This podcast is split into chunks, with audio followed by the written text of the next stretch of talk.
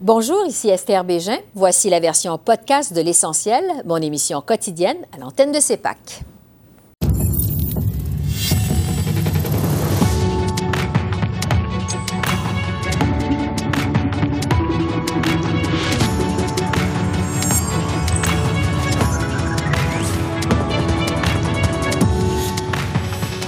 Ce soir, les nouveaux variants mèneront-ils le Québec vers une troisième vague de la COVID? On pose la question à la docteure Nathalie Granvaux. Le français au travail, Québec s'apprête à agir. Carl Blackburn nous parle des attentes du Conseil du patronat du Québec. Et avec notre panel d'observateurs, on revient sur le dépôt du projet de loi sur le contrôle des armes à feu.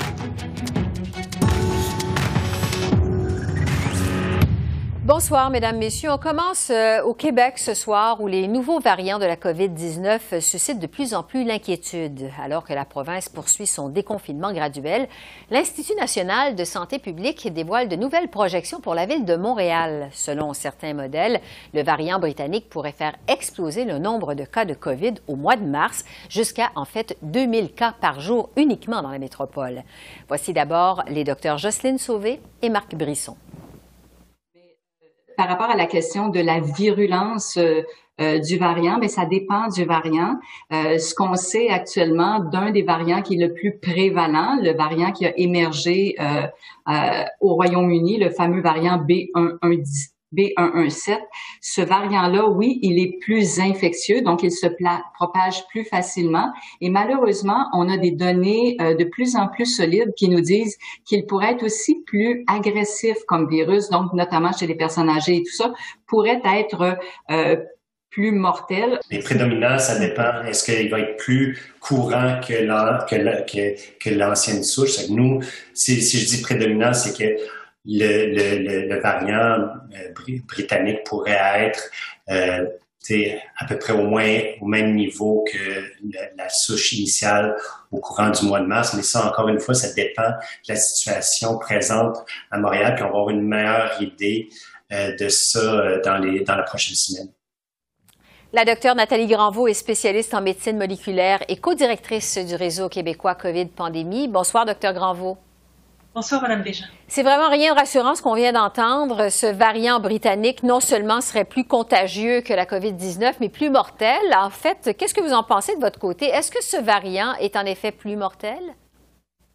Euh, écoutez, moi, la, ma lecture des données euh, qui sont disponibles actuellement, c'est que l'augmentation du taux de mortalité est a priori surtout associée au fait qu'il se propage plus. Donc, on a plus de cas, plus d'hospitalisation, plus de mortalité. Est-ce qu'il est vraiment plus mortel en tant que tel, c'est-à-dire qu'il crée une pathologie plus sévère? Euh, Je pense pas qu'avec les données actuelles, je pourrais conclure euh, sur ceci. Par contre, le fait qu'il se propage plus et qu'on ait plus de personnes atteintes, bien évidemment, ça crée plus de mortalité et c'est effectivement pour ça qu'il faut craindre ce variant-là. Sinon, parce que... Sur le fait qu'il se propage euh, plus, euh, justement, Québec estime qu'il y aurait aujourd'hui euh, quelques 135 cas de variants dans toute la province, mais selon l'INSPQ, ce variant pourrait devenir aussi présent que la souche traditionnelle, la COVID-19 à Montréal au mois de mars. Est-ce que ça vous semble plausible? Ben absolument, en fait, parce que si on regarde les courbes de propagation de ce variant, au Royaume-Uni ou au Danemark, quand on regarde, ils ont suivi vraiment euh, semaine par semaine sa propagation. Euh, c'est ce qu'on appelle une propagation exponentielle. Donc, à partir du moment où il commence à se propager, ça va très très vite, sachant qu'il se propage à environ 50% fois plus que euh, le, virus traditionnel. Ça peut aller très très vite et effectivement, à partir du moment où il se propage, il devient dominant. C'est certain. Parce que selon l'INSPQ, il pourrait y avoir jusqu'à 2000 cas de COVID par jour seulement à Montréal. Euh, d'ici le mois de mars avec ce variant. Est-ce que ça vous semble également euh, crédible? Ben écoutez, euh, c'est sûr que au, moment où on se parle, c'est de la modélisation. moi, je pense que, en tout cas, c'est le c'est le scénario le plus critique. Je pense. Je pense qu'on peut faire mieux dans le sens où on a eu en quelque sorte la chance euh, d'avoir ce variant qui arrive au moment où on avait des mesures sanitaires de confinement en place. Là où ça m'inquiète, c'est le fait d'assouplir en ce moment certaines choses et que donc on laisse cette porte ouverte à ce variant à se développer plus qu'il le faisait jusqu'à maintenant. Donc c'est un scénario un peu pessimiste, mais euh, je, je, pense que euh, ce que je disais, c'est que c'est ça serait un peu naïf de penser que ça va pas arriver, mais j'aimerais ça pouvoir penser qu'on va être capable de le contrôler en gardant nos mesures sanitaires où elles sont. Oui, parce que euh, cette crainte euh, sur les variants euh, britanniques, ça nous arrive au moment, comme vous dites, où le Québec poursuit son déconfinement partiel, assouplit certaines restrictions, alors que, comme on le sait, la semaine de relâche se pointe à l'horizon au Québec. Est-ce que le Québec est en train de jouer avec le feu actuellement? Ben, je trouve que c'est dangereux. Euh, dans le sens d'un point de vue sanitaire, avec l'arrivée du variant, je pense que c'est un moment où, euh, personnellement, je trouve que euh, je serais très, très prudente à, donner, en fait, des assouplissements. Il y en a certains qui sont peut-être moins problématiques que d'autres, mais les restaurants, les, choses comme ça, la, semaine de relâche, si on se souvient de la semaine de relâche du début de la pandémie au Québec, c'est ce qui nous a provoqué cette première vague. Euh, faudrait pas répéter la même chose, puis je trouve ça inquiétant d'assouplir oui, parce qu'on se demande à ce stade-ci si on va pouvoir échapper à la troisième vague. Qu'est-ce que vous en pensez? Euh, ben, en fait, je pense qu'on va échapper à la troisième vague que si on est capable de contenir ce variant-là. À partir du moment où le variant va partir, on aura du mal avec les mesures en place et avec ce qu'on a vu de la première et la deuxième vague au Québec à arriver à, le, à le, contenir. Maintenant, euh, euh, les tests rapides vont se développer. Je serais très en faveur de les développer très activement, euh, puis euh, de, de, pouvoir isoler rapidement les gens qui vont être détectés avec les variants. on a parlé de criblage aussi. Au lieu de faire du séquençage, il faut absolument que ça se déploie le plus rapidement possible pour pouvoir savoir comment se propage ce variant. Les variants euh, bon, surviennent aussi au moment où la, cadence dans la livraison des vaccins s'accélère à partir euh, de cette semaine au pays. Euh, il semble que les vaccins sont efficaces contre les variants. Est-ce que c'est rassurant? Est-ce que les vaccins vont être, qui vont être administrés à temps? En fait, on peut se demander si les vaccins vont être administrés à temps pour bloquer la prolifération des cas de COVID. Qu'est-ce que vous en pensez? Absolument. En fait, on est vraiment dans une course contre la montre entre la euh, livraison euh, euh, des vaccins et le développement du variant. Donc, plus on va vacciner rapidement, et effectivement, comme vous le dites, les vaccins, que ce soit celui de Pfizer ou de Moderna, sont efficaces contre le variant euh, euh, d'origine du Royaume-Uni. Et donc ça, c'est la première chose rassurante. Et il faut en fait accélérer euh, cette vaccination pour protéger les personnes vulnérables, en, en particulier d'une infection par ce variant-là. et ensuite de ça, accélérer. C'est quand même une très bonne nouvelle que la l'arrivée des doses reprennent à une cadence un peu plus accélérée que ce qu'on a vu les dernières semaines. Oui, on va se laisser sur cette note positive. C'est vraiment, comme vous dites, une course contre la montre. Docteur Nathalie Iranvaux, merci beaucoup. Merci à vous. Bonne Au Revoir. Tout indique qu'Ottawa va déposer dans les prochains jours son très attendu livre blanc sur la modernisation de la loi sur les langues officielles. On sait que la ministre Mélanie Joly travaille sur ce document depuis plusieurs mois maintenant.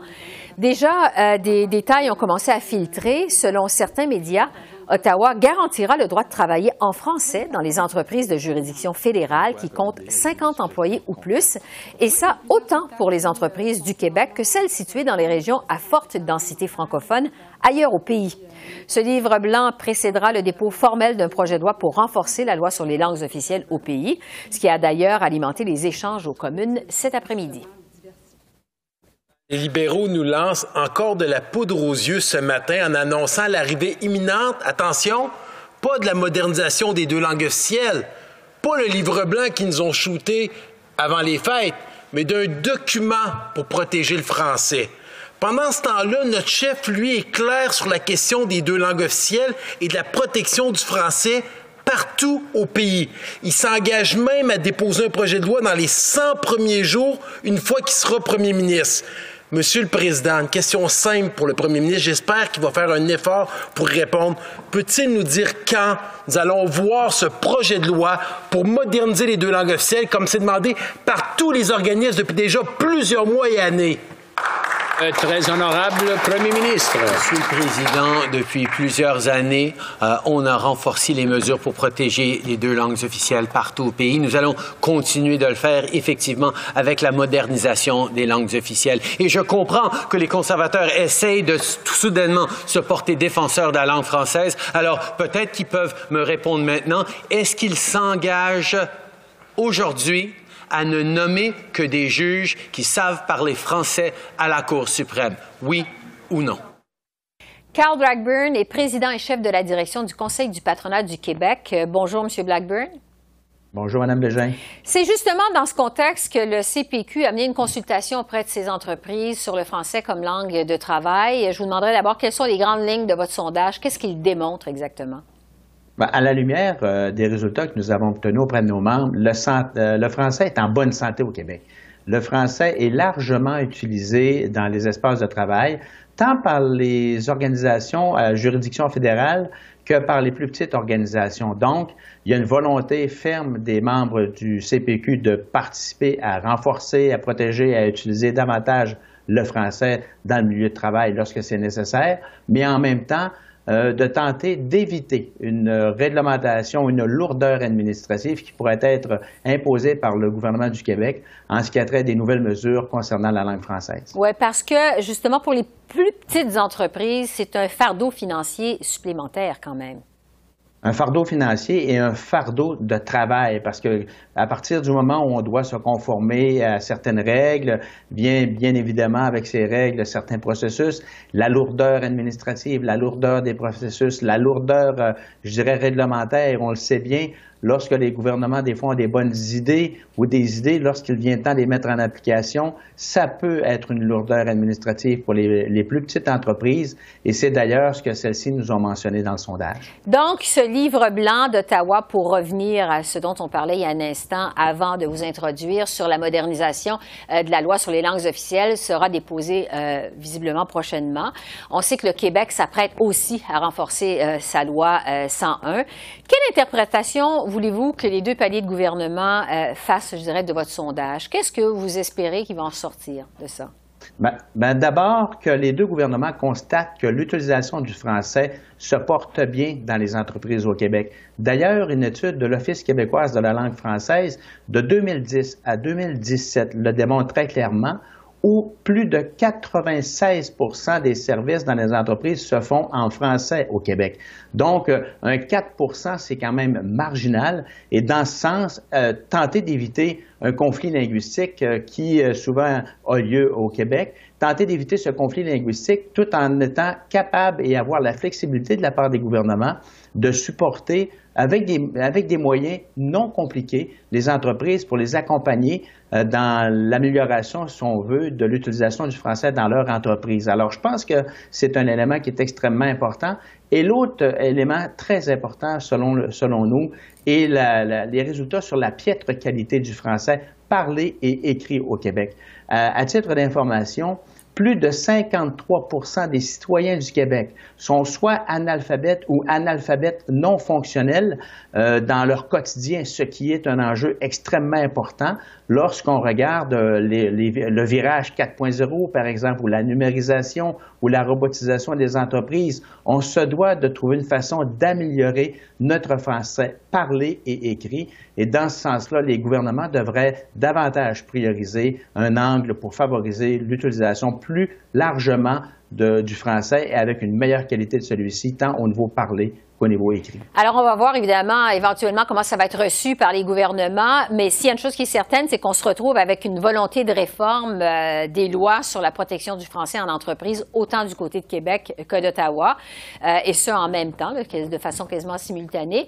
Est-ce que, selon vous, euh, il y a une possibilité que les deux paliers de gouvernement s'entendent, même agissent, je dirais, de façon complémentaire dans ce dossier-là? On le souhaite ardemment. Et je dirais qu'à la lumière du sondage que nous avons euh, dévoilé lundi, euh, les entreprises le souhaitent ardemment. Comme je l'ai mentionné, on veut à tout prix éviter un conflit linguistique qui viendrait en quelque sorte miner la relance économique sécuritaire et durable auquel tous nous aspirons. Et dans ce sens-là, euh, je pense que les données de notre sondage viennent démontrer que le français n'est pas en danger au Québec ni dans les entreprises. Au contraire, il est largement utilisé. Maintenant, comment peut-on, comme soit gouvernement du Québec ou gouvernement fédéral, apporter des pistes de solutions pour améliorer la qualité de celui-ci? En temps, en temps, de, le, en temps de le parler ou de l'écrire? Et dans ce sens-là, euh, on souhaite que les gouvernements puissent, oui, s'entendre, mais ne viennent pas alourdir, alourdir, je dirais, le fardeau administratif des plus petites entreprises et ni compliquer la réalité des entreprises sous juridiction fédérale qui sont déjà très largement en français dans leurs opérations au quotidien sur le territoire du Québec. Bon, euh, euh, on sait qu'un livre blanc, on verra évidemment pour la suite, vous dites on, on souhaite ardemment qu'il y ait entente, collaboration euh, entre les deux euh, paliers euh, de gouvernement. on sait qu'un livre blanc, c'est pas un projet de loi, c'est une mesure de consultation. Est-ce que vous avez été consulté par Ottawa au CPQ? On a d'excellentes relations, entre autres avec la ministre Joly, qui est en, quelque sorte responsable de ce dossier ici au Québec. Euh, nous avons, nous, mené notre consultation euh, auprès de nos membres juste avant les fêtes. Euh, j'ai personnellement informé la ministre Joly de l'avancement de ces, de ces consultations et au cours des dernières semaines, nous avons effectivement échangé sur les enjeux que nous allions présenter. Et dans ce sens-là, j'espère que les commentaires ou les recommandations des membres du CPQ en lien avec le sondage qui a été dévoilé cette semaine pourront inspirer la ministre Joly dans le dépôt de son livre blanc, mais pourront également inspirer le ministre Jolin Barrette dans le dépôt de ce qui pourrait être une nouvelle loi pour renforcer l'usage du français, encore une fois en indiquant très clairement de notre côté que le français euh, n'est pas menacé et très largement utilisé dans les entreprises au Québec et qu'on doit faire ce constat pour vouloir tenter de l'améliorer davantage. Est-ce que M. Jolin Barrette vous consulte également? On n'a pas eu l'occasion d'échanger avec lui directement, mais on a été en contact avec les gens de son cabinet. Mhm. On a partagé l'ensemble des, informations qui, ont euh, qui sont sorties de notre étude, si je peux le décrire de cette façon. Alors, il est clair qu'ils ont entre les mains euh, les, le sondage que nous avons livré, les résultats, les commentaires de nos membres, et on espère qu'ils auront l'occasion de s'en inspirer euh, lorsqu'il viendra le temps de déposer leur projet de loi. Oui, on sait que le gouvernement de la CAQ veut euh, assujettir la loi 101 aux entreprises fédérales, ou l'inverse, je voudrais dire, les entreprises fédérales soient assujetties à la loi 101. J'aimerais vous entendre, en terminant, sur les six anciens premiers ministres du Québec, de toute allégeance confondue, qui ont signé une lettre d'appui avant Noël à l'application euh, de la loi 101 aux entreprises fédérales. Comment voyez-vous euh, l'impact de ça sur la suite des choses? Ben, pour nos membres et pour les membres qui sont de juridiction fédérale, ça ne cause pas de problème parce que la vaste majorité d'entre elles sont déjà conformes, je dirais, aux applications de la loi 101. Donc, ce n'est pas un enjeu, encore une fois, euh, politique qui devrait être déclenché, mais de quelle façon on peut les accompagner mieux pour qu'elles puissent avoir les outils nécessaires.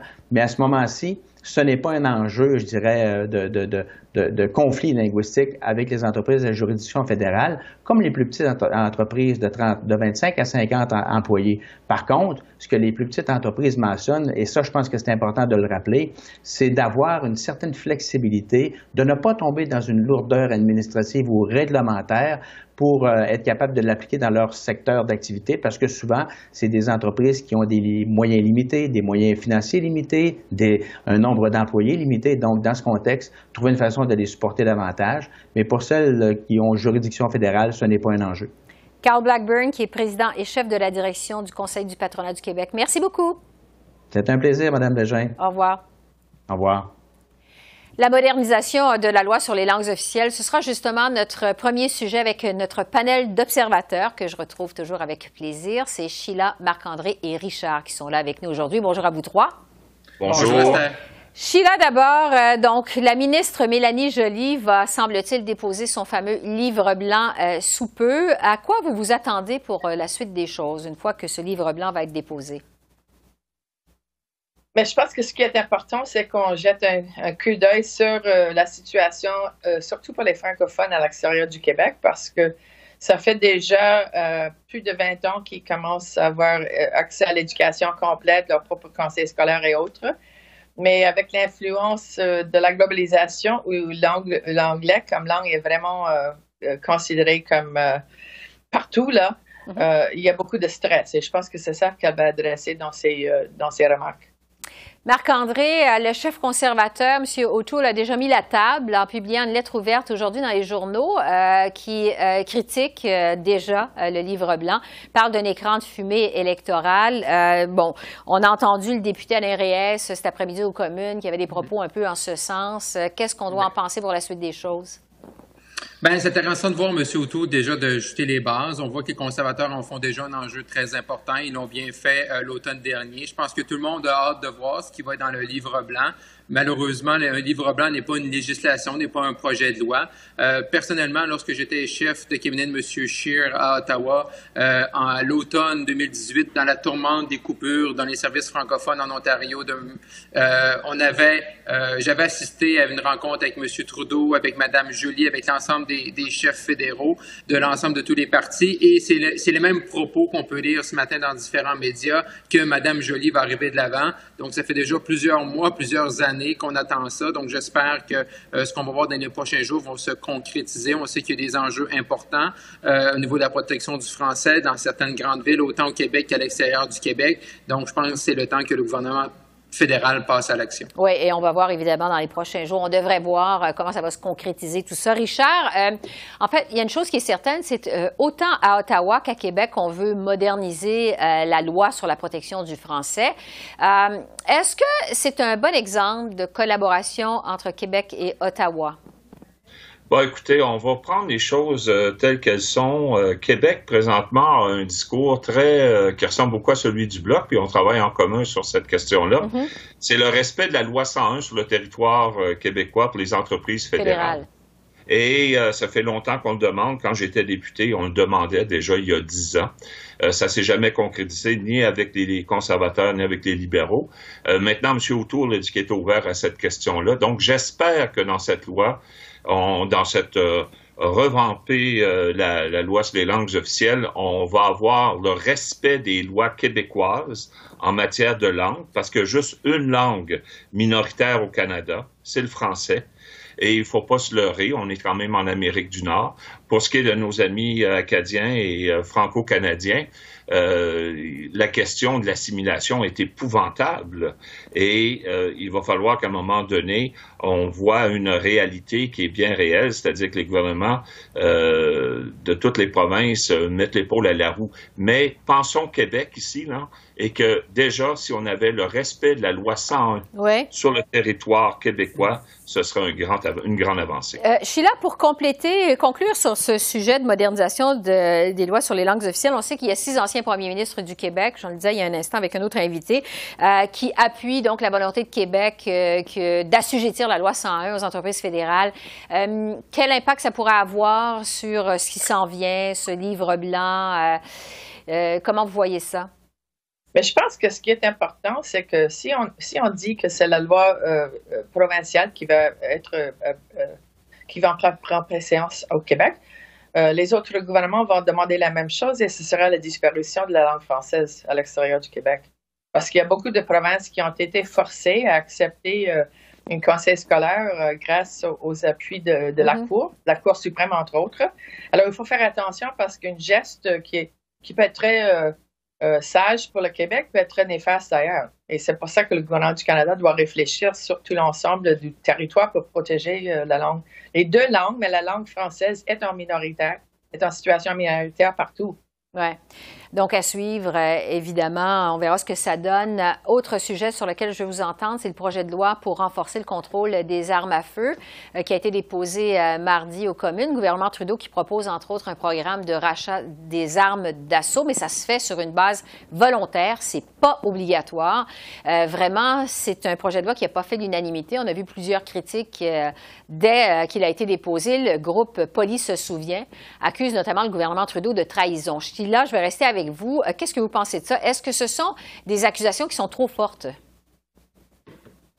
Je pense que le fait que tout le monde n'est pas d'accord, ça veut dire qu'ils ont trouvé euh, une balance, parce que c'est sûr que c'est une question qui brise euh, dans, les, dans les situations rurales au Québec autant qu'ailleurs.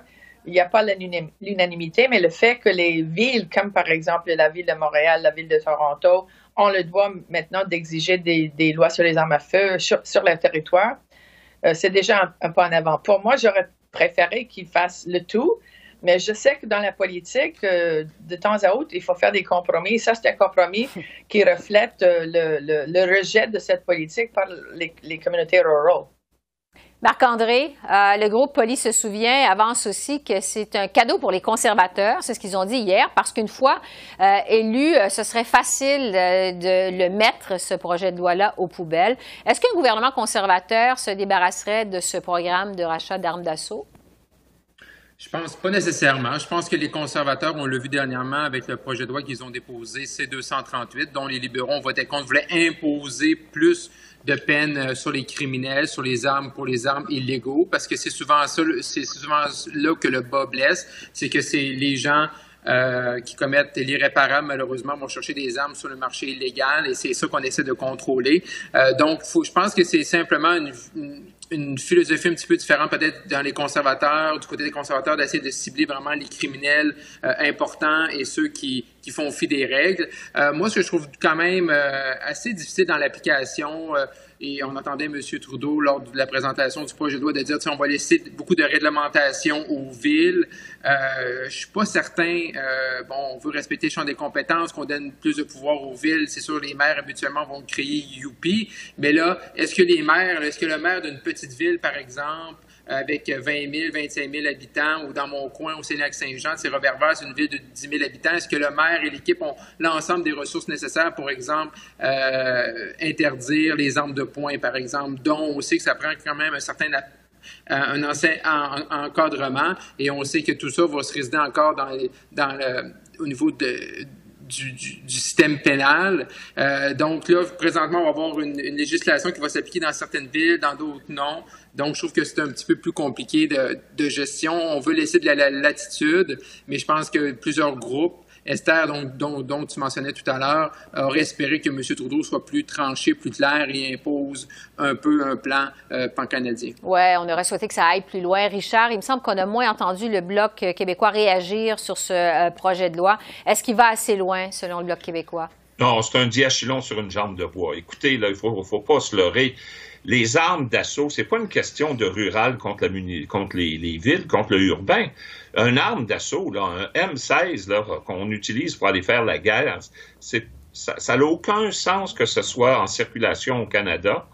Et euh, la question que ce soit volontaire, euh, le programme de rachat, c'est complètement ridicule et il faudrait être imposé. On impose ou on fait pas de loi, là, mais il faut imposer, il faut faire une loi qui impose. La question des armes de poing, de laisser ça aux municipalités, écoutez, là, euh, le fédéral s'en lave les mains à ce moment-là. Qu'est-ce qu'il en est de l'importation illégale euh, des armes de poing? On ne peut pas demander à une municipalité d'aller euh, faire la douane pour le Canada qui se laverait les mains de cette situation-là.